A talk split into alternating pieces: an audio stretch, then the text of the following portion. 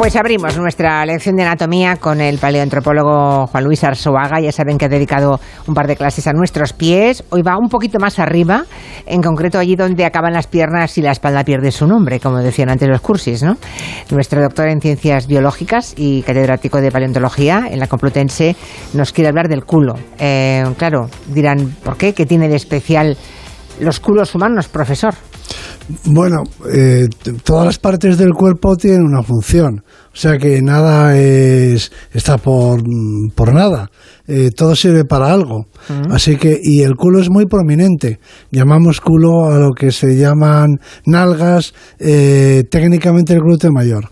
O posaderas, que también se les ha llamado. Pero bueno, culo es el término popular y me parece que que es muy gráfico y descriptivo y se a lo que nos referimos. Es una parte prominente. No en vano es el músculo más voluminoso del cuerpo humano, ni más ni menos. O sea que importante debe de ser para algo cuando es el que tiene más volumen de todos los músculos del cuerpo. Yo estoy viendo los oyentes que están, bueno, pues sirve para caminar, sirve para sentarse, para descansar. ¿No era Aristóteles el que dijo que el único animal con culo era el ser humano?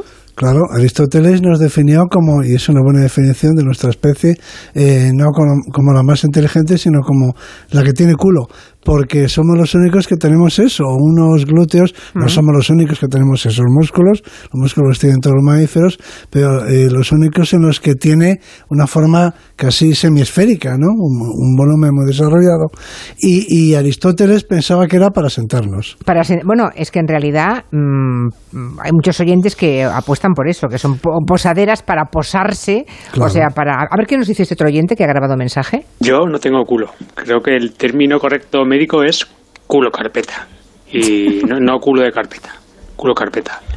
Y es un drama según que se llama cuando te sientas. Así que a ver qué dice el doctor de, sobre esto. A ver, profesor Arzuaga, culo carpeta. todo el mundo lo tiene de una forma o de otra, pero todos los tenemos. Ya sabe que en biología hay mucha variación. Todo Estamos sujetos a la curva esa de Gauss, la curva de probabilidad. La mayor parte de nosotros estamos en el centro, en según qué cosas, y en otras más, más extremos, pero todo el mundo lo tiene.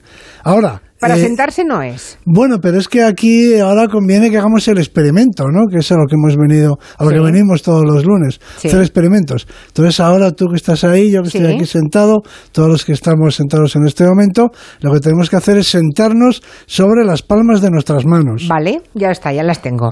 Bueno, pues entonces puedes apreciar que con las palmas de tu mano estás en contacto directo, está entre medias la piel, pero nada más, no hay ningún músculo, sino que hay un contacto directo entre el hueso, en este caso el hueso isquiático, el isquion, de cada lado, los dos isquion, y, la mano. Es decir, que nos sentamos sobre nuestros huesos isquiáticos, sobre nuestras tuberosidades isquiáticas. De hecho, el glúteo mayor mm, se podría decir que se, se corre hacia los lados y se aparta y no nos sentamos sobre el músculo glúteo mayor, el que forma las nalgas, el culo, sino directamente sobre la tuberosidad isquiática. Así que eh, no está para eso, glúteo mayor. Y aprovecho para decir que ahora que, estamos en, que hemos entrado en contacto con estas tuberosidades, eh, tuberosidades isquiáticas, eh, las tenemos que tener ya a partir de ahora siempre presentes, también cuando hablemos del parto, Sí, hay que vale. esta no se nos olvidarán. También para los músculos isquiotibiales, que también mencionaremos, muy conocidos por los deportistas, porque también se originan ahí las tuberosidades isquiáticas y porque, ya volveremos en su día sobre esta cuestión, porque forman la salida de la pelvis. La salida de la pelvis es un rombo que tiene cuatro vértices, dos son, los dos laterales son estas dos tuberosidades isquiáticas y luego hay uno por delante que es el pubis y uno por detrás que es la rabadilla el cóccix. Es decir, que con estos cuatro puntos que forman un rombo, eh, dos de los cuales son las tuberosidades, tenemos definida la salida del, de, la pelvis y esto nos va a ser muy útil para hablar del suelo pélvico, del parto y de lo que haga falta, y del sexo y de lo que queramos. Cuando, llegue, cuando lleguemos a, la, a eso, al suelo pélvico, cuando lleguemos al parto, que también va a ser muy interesante. Entonces, Entonces nos sentamos sobre las tuberosidades isquéticas, no sobre los glúteos, luego los glúteos tienen que tener otra función. Otra función, o sea, está claro que no es para sentarse. Ah, ¿Para andar, pregunto? ¿Son para andar? Bueno, eso fue lo que se pensó en un primer momento, que servían para andar, porque como somos la única especie bípeda, de primate bípedo. Sí. Y también somos la única especie que tiene estos, estos mm, glúteos mayores tan abultados, pues entonces, por asociación, pues deben de ser necesarios para la postura, para la locomoción bípeda, para la marcha erguida, ¿no? Sí. Puesto que eh, somos los únicos en las dos cosas. Pero sin embargo, cuando se ha podido estudiar la actividad muscular, la actividad eléctrica eh, de los músculos, es decir, su funcionalidad, se ha visto que sobre una superficie horizontal, si estamos andando sobre un suelo horizontal, aunque eh, esos dos músculos, uno de cada lado, los glúteos mayores, no estén, estén desactivados, anestesiados, eh, pues sin embargo combinamos perfectamente. Anda, o No. sea, a mí me duerme, o sea, nos duerme cualquiera de nosotros, nos Exacto. duermen los glúteos Y podríamos seguir andando, por tanto Sin descartamos que sean para andar los glúteos. Eso no sucede si subimos escaleras Ah, o tampoco sucede si trepamos a un árbol. vale. Pero bueno, estábamos hablando de la postura de la marcha erguida. Para la marcha erguida. Y de la vida normal de un bípedo como nosotros. Exactamente, para eso no es. Ahora bien, sí que se activan estos músculos, por ejemplo, cuando trepamos, lo que hacen los monos, Sí. eh, y cuando subimos escaleras, cuando hacemos, mm, por ejemplo, subimos una cuesta en la montaña, estamos haciendo montaña, pues si, si, si la, eh, la subida es muy larga, eh, nos acaban doliendo, teniendo agujetas, o se nos acaban cargando los músculos que intervienen, que son eh, el- los músculos anteriores del muslo y eh, los glúteos. Y los glúteos, vale, vale, vale. Y cuando corremos sí que se mueven más, ¿no? Los glúteos. Pues apenas, no, no. eh, se corren eh, eh, más, más bien en la carrera de fondo. Entonces, en las carreras de fondo que en la de velocidad.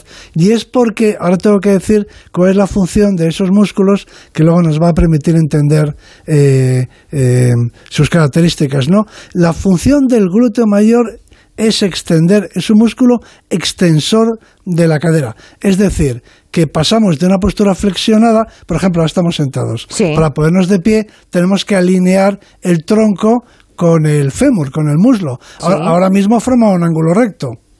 El Vale. fémur está en horizontal. O sea, si no tuviéramos culo, no podríamos pasar Bueno. de estar sentados a levantarnos con Sí. la facilidad que lo hacemos, porque no nos apoya, digamos, no nos podríamos apoyar en un músculo tan grande como el glúteo. El músculo glúteo mayor es un músculo extensor de la cadera y sirve Vale. para ponernos de pie o, o para trepar por un árbol, para subir escaleras, porque lo que hace es extender la cadera, ¿no? Vale. Entonces, cabe la posibilidad de que tenga que ver con algo eh, su función esté relacionada con una cosa que se hace mucho en los gimnasios hoy en día, porque se ha puesto de moda, Las que son las sentadillas. Claro. Bueno, pero ¿para, ¿para qué valen todas esas sentadillas? Bueno, pues no sé, primero podríamos preguntarles eh, a los que van para qué van. Las sentadillas sirven para ejercitar, para desarrollar. eh, el tipo de ejercicio que es una sentadilla consiste en una extensión de la cadera y de la rodilla. Es decir, se pasa de una posición en cuclillas, Sí. en la que la cadera y la rodilla están flexionadas, como un muelle, a una posición estirada. La posición vertical, la cadera y la rodilla se ponen derechas, ¿no? Las articulaciones. Estamos verticales. Hemos pasado de la flexión a la extensión. Es decir, que con las sentadillas lo que desarrollamos son el glúteo mayor, que es un músculo extensor de la cadera, y otro eh, conjunto de músculos que se desarrolla con las sentadillas, que es el cuádriceps femoral, es decir, los músculos de la cara anterior del, del muslo. O sea que la gente que va a las sentadillas, al gimnasio, Sí. y la propaganda de las sentadillas, en cualquier página web que uno mire, y donde se hace publicidad de un gimnasio o se hace propaganda de este tipo de, de ejercicios, lo que se promete, en fin, lo que se ofrece a cambio de ese eh, esfuerzo es un desarrollo y endurecimiento, se dice, de muslos y de nalgas. Y de- bueno, Y de endurec- glúteos. eh, perdone, profesora Suaga, endurecimiento y levantamiento, porque todo se cae con el paso del tiempo y el culo también, ¿no? Sí, se cae. No se ría porque Todo se cae. Pero se trata de desarrollarlo en volumen, de tener más volumen. claro, claro, es decir, claro. que uno va al gimnasio a hacer sentadillas, a veces con peso o sin peso, Mm. para pasar de una postura, que es la postura en cuclillas, una postura flexionada, Sí. en la que está todo flexionado, todas las articulaciones flexionadas, el tobillo flexionado, la rodilla flexionada, la cadera flexionada, a una postura vertical en la que todas las articulaciones están extendidas. O sea que sirve para eso el culo. Bueno, para eso, eso hacer ese ejercicio, eh, mm, desarrolla los músculos extensores como el culo, es decir, como el glúteo mayor. Eh, y, por eso la gente va al gimnasio. Voy a preguntarle a Eulalia Rosa, porque el profesor Arzuaga ya saben que nos habla de ciencia y anatomía, y luego nuestra compañera Eulalia Rosa lo que hace es investigar un poquito y, preguntar al personal, ¿no, Eulalia? Eso, he investigado, a ver, las sentadillas. Hay varios tipos de sentadillas, por lo visto. Hay un montón de tipos de sentadillas, están súper de moda, y entonces para no aburrirse la gente hace sentadillas laterales, sentadillas con una sola pierna, sentadillas búlgaras, sentadillas de sumo. Suena fatal lo de lo búlgaro. no lo sé. Eso es que has ido a un gimnasio, preguntar. Bueno, no he ido a un gimnasio, pero he visto muchos vídeos de gente haciendo sentadillas. Soy Pati Jordán y hoy vamos a hacer 400 sentadillas. 400, ¿eh? Empezamos bajo. 400. Y ¿Cuántas son las máximas que ha hecho usted, profesor Arzuaga, alguna no, no, yo no, no, no he ido... ¿Alguna habrá hecho, profesor? Bueno, sí, ¿no? Como todo deportista, vamos, en el entrenamiento de fútbol, en cualquier entrenamiento de cualquier deporte se hacen sentadillas. Pues he visto muchísimos eh, retos de estos de 400 sentadillas, 350 sentadillas y las hacen, ¿eh? Yo he visto los vídeos hasta el final y acaban haciendo... Consigue. Lo consigue. Y bueno, me he preguntado por qué son tan populares y he ido a buscar a una entrenadora personal, se llama Teresa Heredia y me ha contado esto. La sentadilla en sí le encanta hacerla a todo el mundo. El glúteo es una parte fundamental para nuestro equilibrio. Y luego además que haciendo sentadillas no solo trabajamos nuestros glúteos. Una sentadilla bien hecha también está trabajando sobre nuestros abdominales, sobre nuestra zona lumbar, sobre nuestros cuádriceps. Es un ejercicio súper completo que bien hecho nos está aportando muchísimos beneficios. Es lo que nos decía el doctor Arzuaga, que no solo sirven para el culo, que aquí al oyente que tiene el culo carpeta le interesa por mejorar los glúteos, pero también sirven para otras cosas, como por ejemplo Después, si estiramos bien, puede ayudarnos a aliviar la ciática, porque está el, piramidal, que también supongo que es un músculo del cual hablaremos, ¿verdad, profesor? Ah, bueno, yo por mí encantado. Para que la gente se haga una idea por dónde queda el piramidal, está más o menos en donde está el bolsillo de atrás del pantalón. Vale. Por ahí queda. Vale, vale, vale, vale. bueno, entonces tengo aquí oyentes que dicen, pero a ver, no me aclaro. ¿Para qué sirve entonces eh, los glúteos? ¿Sirve para levantarnos de la posición en cuclillas? Sí, y, eso es importante. Ole, o sea, es para eso. No, no, no, no. Ah. Pero no solo para eso. O sea, eso es biomecánicamente el efecto que produce ese músculo cuando se contrae. Ese y, como digo, también el cuádriceps. Bien, pero. Y, y eso es importante porque la nuestra es la única especie que se pone en cuclillas.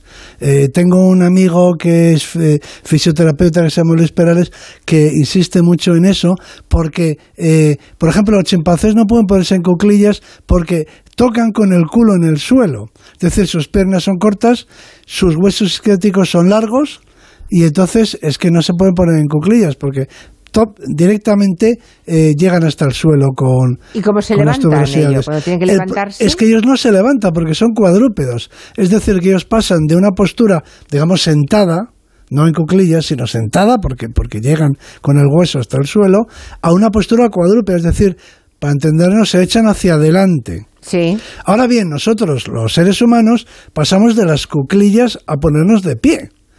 Es decir, que tenemos, necesitamos un motor, como dice este, este amigo y colega Luis Perales, necesitamos un motor, como si fuera un propulsor, un cohete, que, que, nos, que nos levante, que nos ponga de pie. Y para eso sirven las nalgas, claro. Y evidentemente e, estos y otros músculos, pero en particular el glúteo mayor, es, que es, como digo, músculo extensor de la cadera, mm. junto con los de la cara anterior del muslo, es decir, el cuádriceps, lo que hacen es que nos levanten y nos ponen de pie. Es decir, para pasar de una postura en a una postura vertical, problema que no tiene ningún cuadrúpedo porque pasan de una postura sentada a una postura cuadrúpeda, claro, pero nosotros tenemos que levantarnos hasta arriba. Por eso todo el mundo que prueben ahora y verán que pasar de las cuclillas a ponerse de pie completamente vertical, pues es un esfuerzo. Hay un ejercicio que es saltar incluso, es decir, pasar de cuclillas a salto con los brazos hacia arriba. Eso ya es para que el culo ya sea. Bueno, entonces, ¿eh? estos músculos, claro, los que trabajan son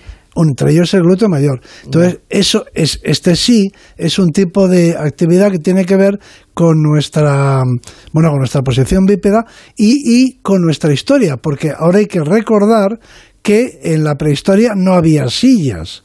Eh, pero no solamente eso, sino que prácticamente no ha habido sillas hasta muy recientemente. En la mayor parte del mundo, la mayor parte de las culturas no utilizaban sillas para sentarse. Las sillas eh, es una cosa muy reciente. Eh, la postura habitual del ser humano es en cuclillas, pero para hacer todo. para estar sentado, o también te puedes sentar en el suelo con las piernas extendidas, ¿no?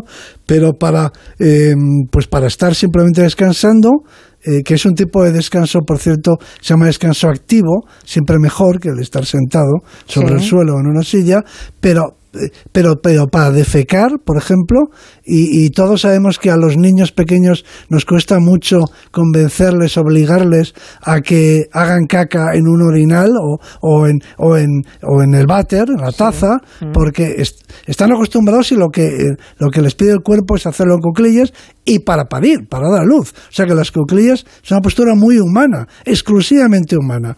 Y para pasar de las cuclillas, de esa postura flexionada, completamente flexionada, a la postura vertical, hace falta unos músculos que actúen como un cohete, como un hmm. propulsor que nos impulse hacia arriba. Qué interesante, qué interesante, qué interesante. Estaba yo pensando, claro, ahora está, seguro que todos los oyentes ya, claro, ah, estaba pensando que si el mundo, si la noche de los tiempos, eh, antes de que fuéramos sapiens, estábamos siempre en cuclillas porque la silla no existía, ¿no? Y es muy bueno eso.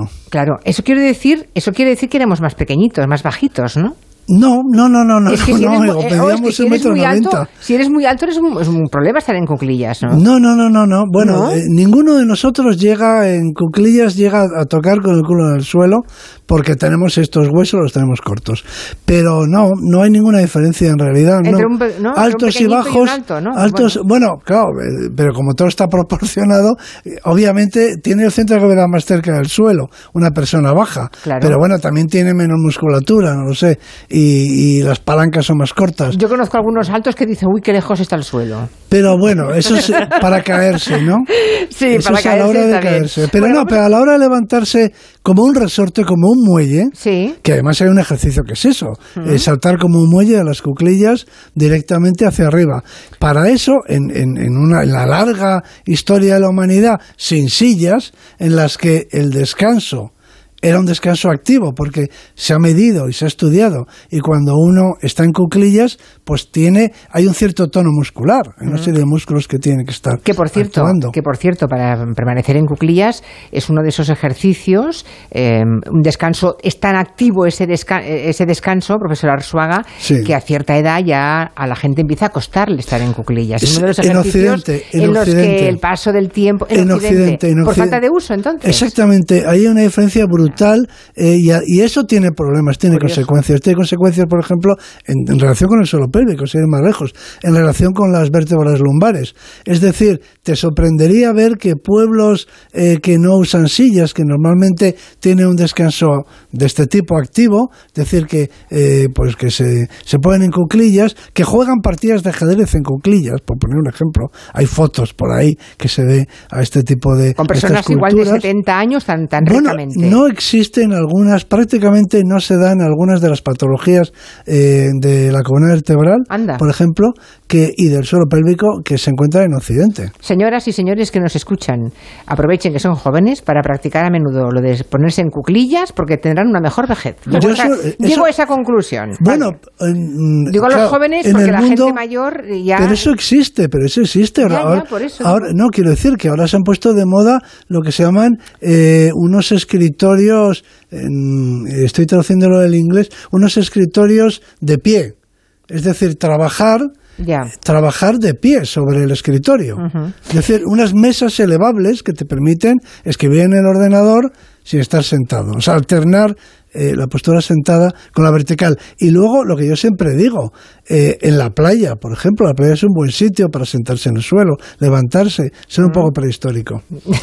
Pero nos falta todavía una razón. Un momentito, un momento, porque ahora vamos a entrar en la parte lúdico-festiva, profesor Arzuaga, porque Eulalia dice, hombre, y, y, lo de bailar qué, no? Claro, otro ejercicio en el que también haces mucho esto de las cuclillas y de levantarte y saltar es bailar. ¿Habéis ido a algún concierto de estos en los que de repente hacen sentar al público al suelo y de repente no, hace mucho que no vamos hace a mucho que no vamos a conciertos.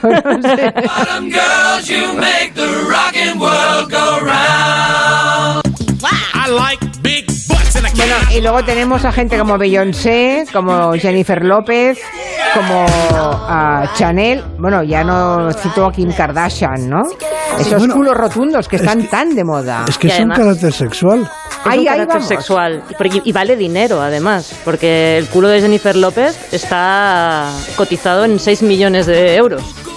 O sea que forma parte del atractivo de las mujeres, pero también de los hombres, Sí, por igual. Por igual. ¿no? Por igual, sí, sí. Por y es más, eh, en esa entrevista que, que hemos oído a una profesora de gimnasia, Sí. bueno, se ha hablado de los beneficios que para, en fin, para el cuerpo, para la salud, etcétera, tiene el hacer ejercicio en general, y esta en particular, pero si hacemos un recorrido así muy superficial, ¿no? Por las páginas web en las que se habla de, de sentadillas, básicamente lo que se promete es tener un culo duro y redondo y unos muslos firmes, es decir, en términos de atractivo y de belleza. Por tanto, estamos hablando de mm, un carácter sexual del culo. Bueno, claro, es que lo es. Eh, por- eh, estamos hablando del músculo más voluminoso del cuerpo humano. Y estamos diciendo que no tiene que ver con sentarse, que no interviene en la locomoción bípeda. Estamos diciendo que sí, que es útil para hacer sentadillas, pero claro, tampoco no- que pasamos la vida haciendo sentadillas, ¿no? Que, que bueno, que, que si no hay sillas y tienes que sentar en cuclillas, pues eh, ese músculo se desarrolla más porque tienes que hacer ese movimiento con más frecuencia, pero todo esto seguramente no explica el que sea un músculo tan voluminoso, tan prominente, ¿no? Tiene que haber algo más y en el cuerpo humano no todo es biomecánica, sino también hay belleza Ya. y hay, y hay atra- Atractivo, atracción, atractivo claro. sexual, claro. Por cierto, que ¿verdad que hay primates que cuando están en celo el culo les cambia de color? Hémbaras, ¿no? Las hembras, ¿no? Sí, eso se da, por ejemplo, eh, particularmente en los chimpancés. No en las gorilas, ese es un super tema. Eh, No se encuentran las gorilas, eh, no el culo, la zona perineal, es decir, alrededor del ano y de la vulva se produce una, eh, un hinchamiento, una tumefacción que se dice, una especie de semáforo, indicador eh, de que, que las hace atractivas a los machos, porque es un indicador de ovulación. Eh, lo, lo que indica es que hay eh, un óvulo ahí fecundable. Vale, se, se desarrolla en el periodo, en los periodos en el que pues hay ovulación y por lo tanto eh, hay sexualidad, hay actividad sexual en las hembras de los chimpancés. Y para acabar, profesor Arzuaga, eh, en la historia de la humanidad, ¿en qué momento se puede determinar cuándo empieza a aparecer el culo en esa evolución? Pues me gustaría saberlo. No lo sé. Los australopitecos, por ejemplo, hay un australopiteco mítico que se llama Lucy, una hembra australopiteco. Sí, la famosa Lucy, La africana. Lucy, claro. Y de Lucy hay dos cosas que, pues, que sería interesante conocer, pero no, no sé cómo me ocurre cómo se puede saber. En lo que se refiere a las cuclillas, eh, sí, Lucy ya se ponía en cuclillas, sin duda. Pero no sabemos si tenía culo o no. Bueno, Bueno, tendría un glúteo más desarrollado que un chimpancé, un glúteo mayor, Vale. porque tenía que hacer ese ejercicio. Como era bípeda, pues tenía que levantarse desde la postura en cuclillas a la postura vertical. Es decir, la parte, digamos, fisiológica Mm. o biomecánica, esa ya la tendría.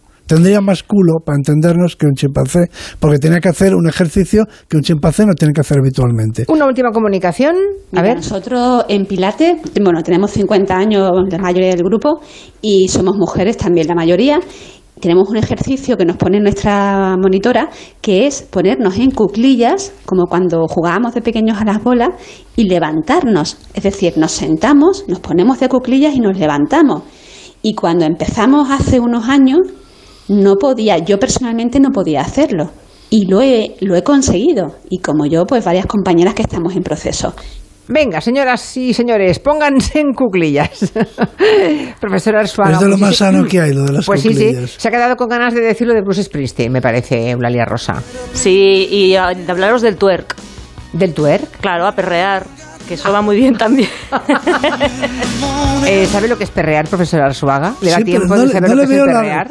Es como bailar muy pegados, puede ser, o algo no, así. no, no. El twerk es, eh, tiene la gracia de que se basa en mover la, la cadera, solo la cadera y de forma muy específica, y entonces las nalgas se mueven muy rápido. y- Pero ¿cómo? Lateralmente, Es- descríbeme el movimiento para que te diga si intervienen los, el glúteo mayor u otros músculos. Interviene, yo creo que interviene, ¿eh? Si ves un vídeo y hay muchos vídeos de raperos. bueno, el eh, próximo día, si quieres, me lo miro y el próximo día... te Lo comentamos. Yo, yo le mando unos vídeos de, de twerking y practicamos Vale. aquí encima de la mesa de la radio. Muy bien. Y de momento en cuclillas. Profesor, hasta el lunes que viene. Muchas gracias. Adiós.